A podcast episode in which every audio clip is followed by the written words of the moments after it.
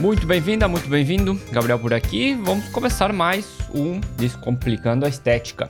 E hoje eu quero sair um pouquinho do mundo das técnicas ou da gestão, dos números, das finanças, né, para falar de outras habilidades que também são imprescindíveis para qualquer pessoa, principalmente no mundo profissional, mas que acabam também transcendendo um pouquinho ali para nossa vida pessoal e ter um episódio um pouquinho mais leve, digamos, depois dos cálculos que a gente teve nos últimos episódios por aí. Na estética, a gente sabe que a grande maioria tende a buscar esse caminho do empreendedorismo e as habilidades que a gente vai falar hoje são primordiais para qualquer gestor de um negócio para que ele tenha sucesso, né? Mas essas mesmas habilidades são também de extrema importância para você que talvez trabalha para uma empresa, ou seja ela de estética ou não, e pode estar tá aplicando no teu ambiente de trabalho. Pois bem, o assunto é soft skills, que embora não existe uma tradução literal e até eu achei melhor trazer o termo em inglês porque ele me parece um pouco mais abrangente, eh, a gente poderia dizer que são as habilidades interpessoais, habilidades comportamentais, características de personalidade, entre outros termos.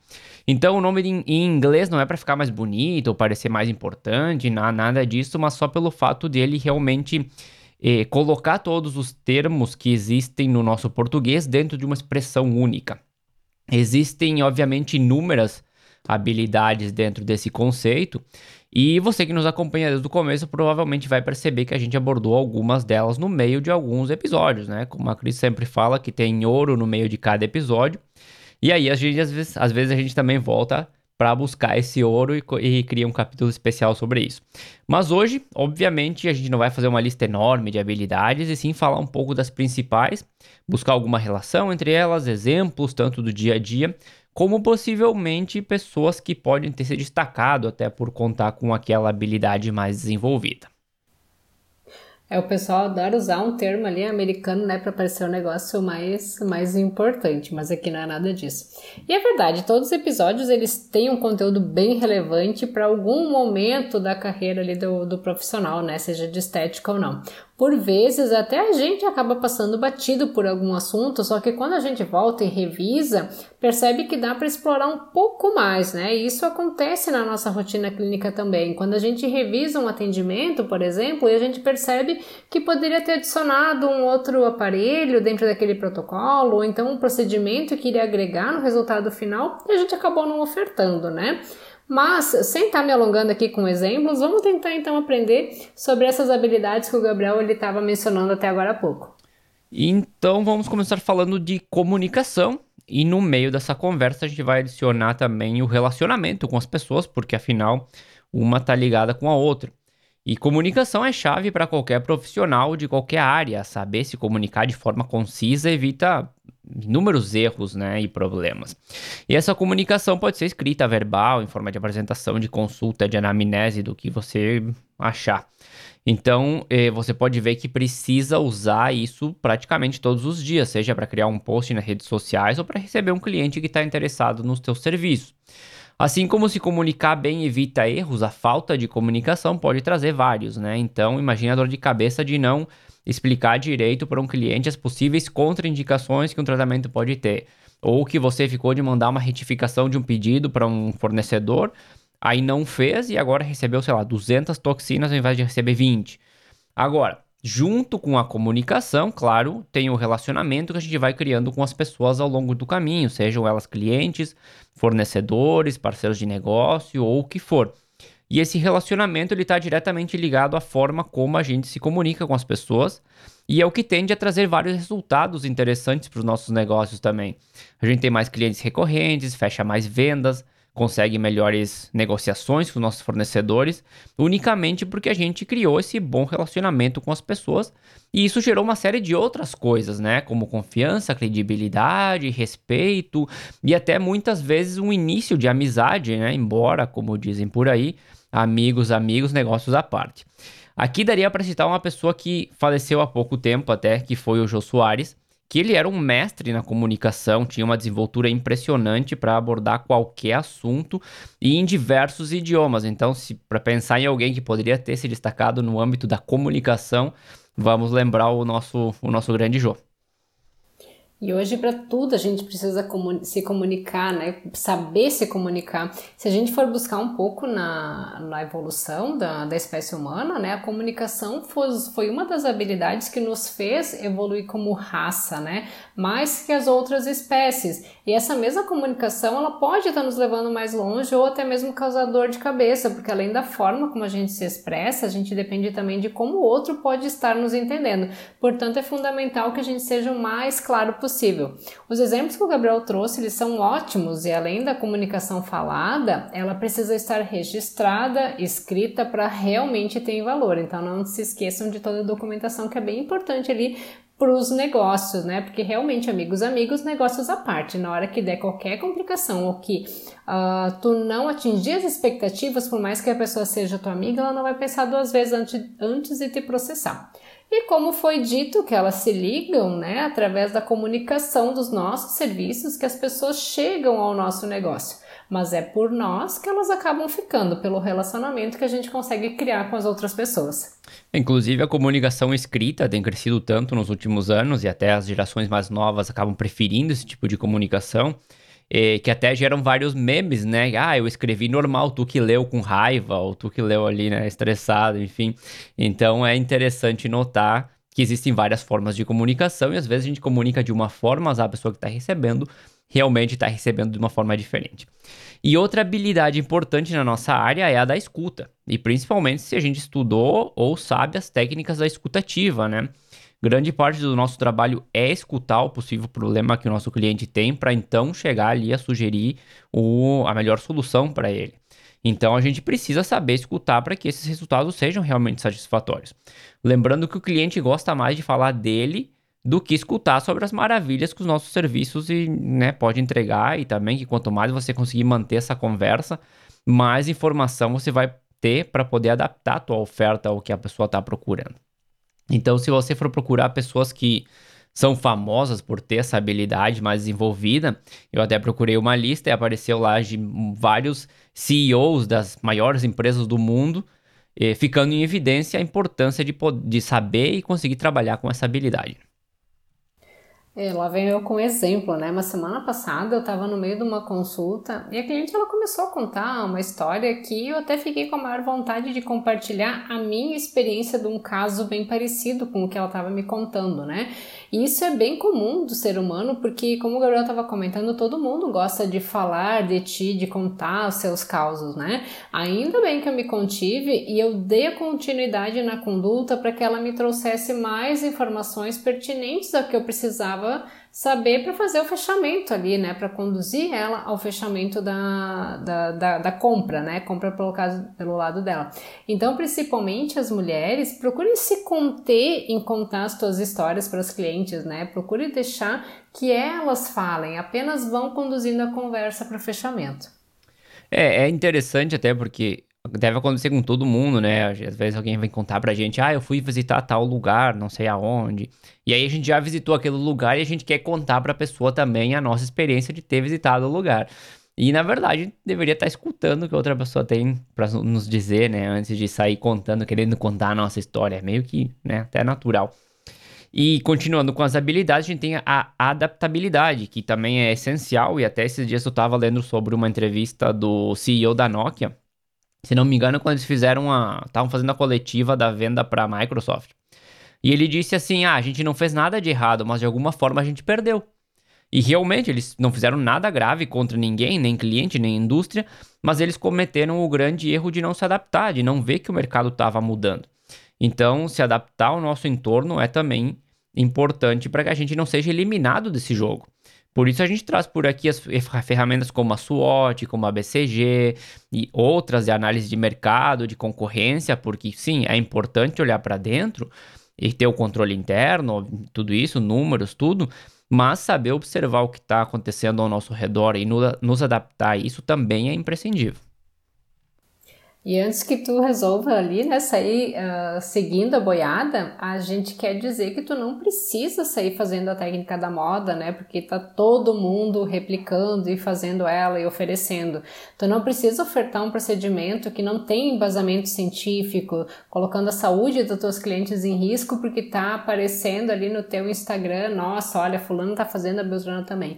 Enfim, eu posso trazer muitos exemplos aqui porque a gente sabe que os equipamentos evoluem, os cosméticos também, mas muitas vezes eles acabam sendo uma reinvenção da roda, né? Com toda uma purpurina por cima para ativar o teu desejo de compra. E, e é a mesma coisa que a gente procura fazer com as nossas clientes, né? Às vezes elas ligam e pedem assim: nossa, o que tu tem de novo? Só que tu sabe que é, é o velho que funciona, né? Então, como é que tu pode jogar uma purpurina em cima daquilo que tu já faz, tornando ele mais atrativo para as tuas clientes e possíveis clientes? É, toda empresa faz isso, né? Empresa de celular, por exemplo, é, é mestre em fazer esse tipo de coisa, né? Cada ano sai um celular novo e as pessoas estão loucas para correr, né? Correr atrás dele e comprar a novidade, que na verdade é a mesma coisa do ano passado, com algumas pequenas modificações.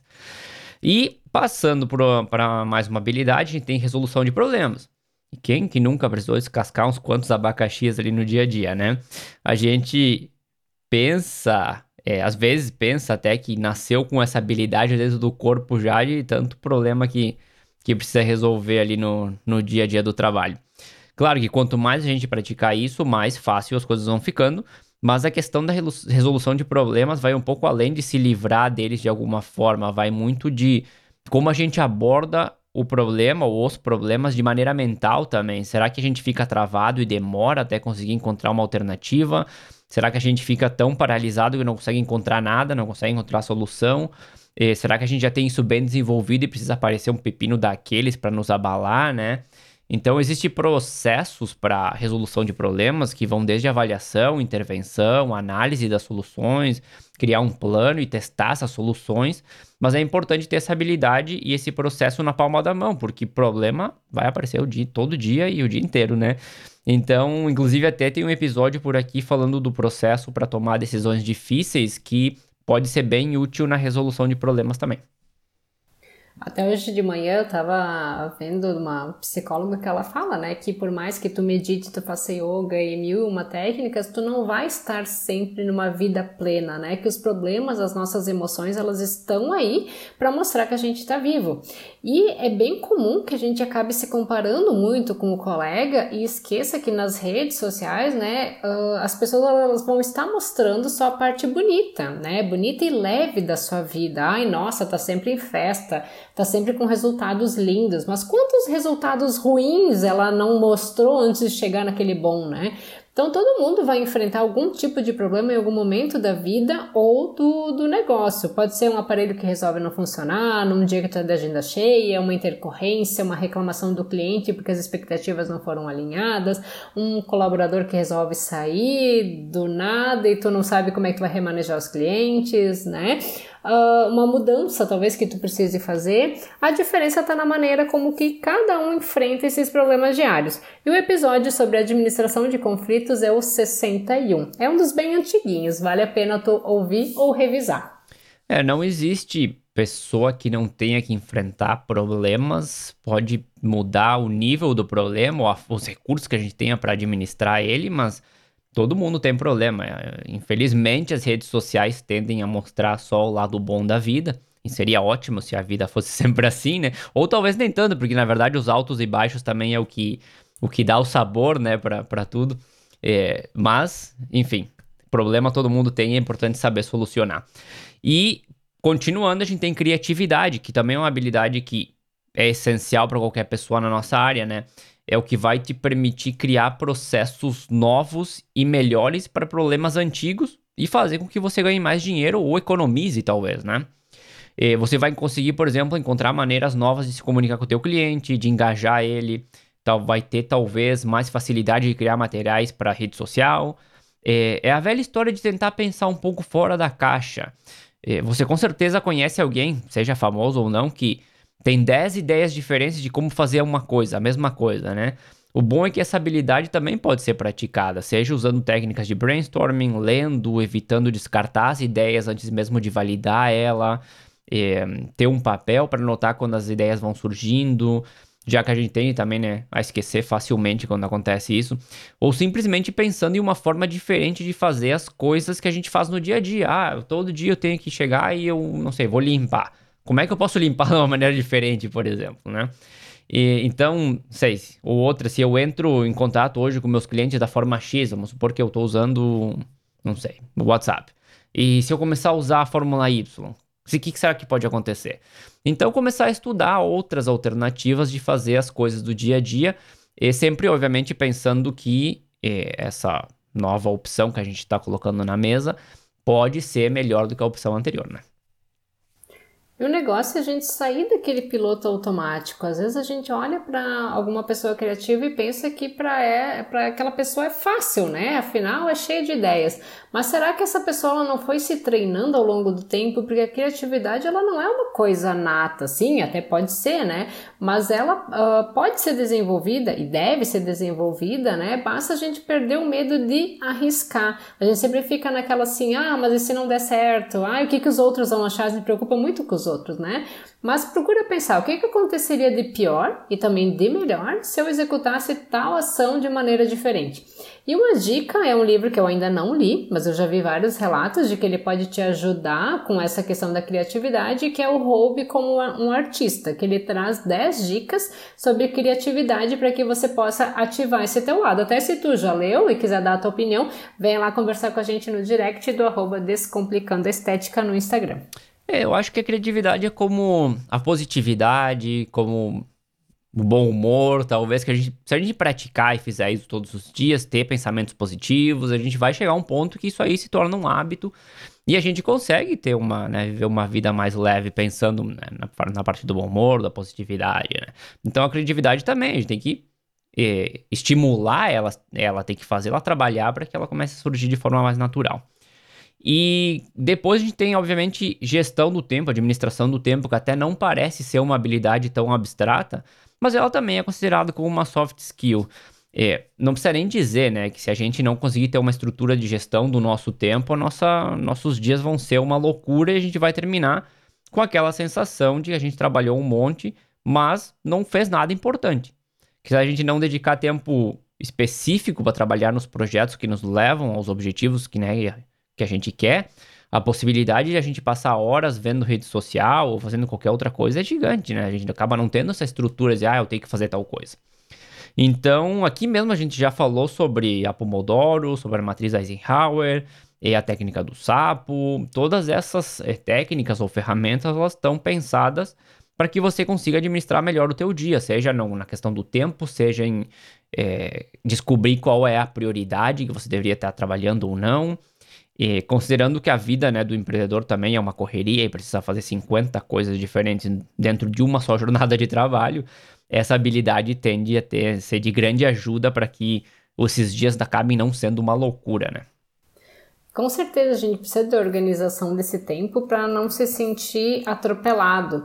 Então procura encontrar em alguma dessas ferramentas que o Gabriel citou, ou mesmo procura criar uma maneira que tu consiga gerenciar o teu, o teu tempo de forma a ser mais produtivo quando necessário. Não quer dizer que tu tem que ser 100% produtivo, a gente tem uh, os momentos de pausa e de descanso, né, que eles são fundamentais porque uma hora o corpo vai te cobrar essa pausa, essa parada. É importante até colocar essas pausas dentro de uma agenda ou de uma certa estrutura. Eu sei que a gente começa a estruturar demais também, parece que a gente fica engessado dentro, dentro dessa estrutura. Então, não quer dizer que você precisa estar ali engessado, mas pelo menos saber em alguns tópicos o que precisa ser feito de mais importante em determinados dias. E aí, liderança, né? Muita gente vai falar: ah, eu não tenho equipe de trabalho, eu trabalho sozinho, eu trabalho sozinho, então eu não preciso desenvolver nenhum tipo de liderança. E aí é que você se engana. Com equipe ou não, você é a capitã ou o capitão desse barco que você decidiu criar. Ou seja, tudo que acontecer com ele, quem vai ter que colocar a cara vai ser você. Seja com clientes, com fornecedores, com parceiros de negócio, nas redes sociais, onde for. Então, ser um líder engloba praticamente todas as outras habilidades que a gente já comentou por aqui, inclusive, mas é se automotivar, é tomar as decisões difíceis, é saber para onde esse barco está indo e quando precisar contar com a presença de mais pessoas, saber ensinar, guiar e acompanhar essas pessoas para que esse barco chegue até o lugar que você quer que ele chegue. Eu acredito que a grande maioria dos profissionais que nos escuta aqui trabalha assim por conta e tem esse pensamento, né, de eu trabalho sozinho, eu não preciso liderar, não preciso ter esse senso de liderança. Mas quanto antes se desenvolver a habilidade da liderança perante a tudo o que o Gabriel citou agora há pouco, mais fácil vai ser na hora que tu precisar ou tu decidir aumentar a tua equipe, tu contratar alguém, seja através realmente de uma contratação ou mesmo uma parceria que tu venha fazer ali com um colega, né? Porque pode ser uma pessoa que vai atender no teu espaço, mas justamente o espaço é teu. Quem manda nele é tu. Tu vai ter que liderar essa pessoa dentro ali desse do, do teu consultório, tua clínica, né? E Uh, a gente não fala assim de tu ser rígido, né? Que, que tu tem que ser um chefe mandão, mas sim de realmente saber como conduzir, saber liderar, procurando inspirar e motivar as outras pessoas, mantendo sempre um bom ambiente de trabalho. E para finalizar o episódio de hoje, a gente tem a inteligência emocional, que é bastante amplo, mas é basicamente saber lidar com as próprias emoções. E dentro dessas emoções a gente tem, obviamente, estresse, pressão, motivação, relacionamento profissional que a gente vai tendo ao longo do caminho. É, é basicamente acordar com o problema, conta, estresse, sem ter a certeza de que a gente tá. O que a gente tá fazendo vai dar certo ou não.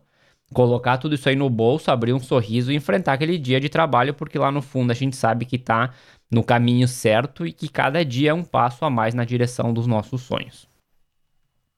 Essa foi a melhor descrição da vida do empreendedor, né? Coloca tudo no bolso, abre o sorriso, porque o cliente ele não tem culpa e ele nem quer saber dos nossos problemas. Ele quer um bom atendimento, ele quer uma boa experiência no nosso espaço, ele quer ser acolhido. E todo mundo já deve ter passado pela situação de entrar numa loja, por exemplo, e a vendedora tá de cara amarrada né? Que a gente brinca, ah, tá com o burrinho amarrado, né?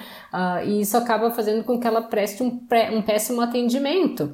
Uh, a gente acaba não comprando, né? Então, procure não ser essa vendedora, gerencie ali as tuas emoções, abra aquele sorriso e preste um bom atendimento para qualquer pessoa que entrar ali no teu espaço. Também é uma habilidade difícil, mas que a gente tem que praticar dia a dia para conseguir fazer esse tipo de coisa, né?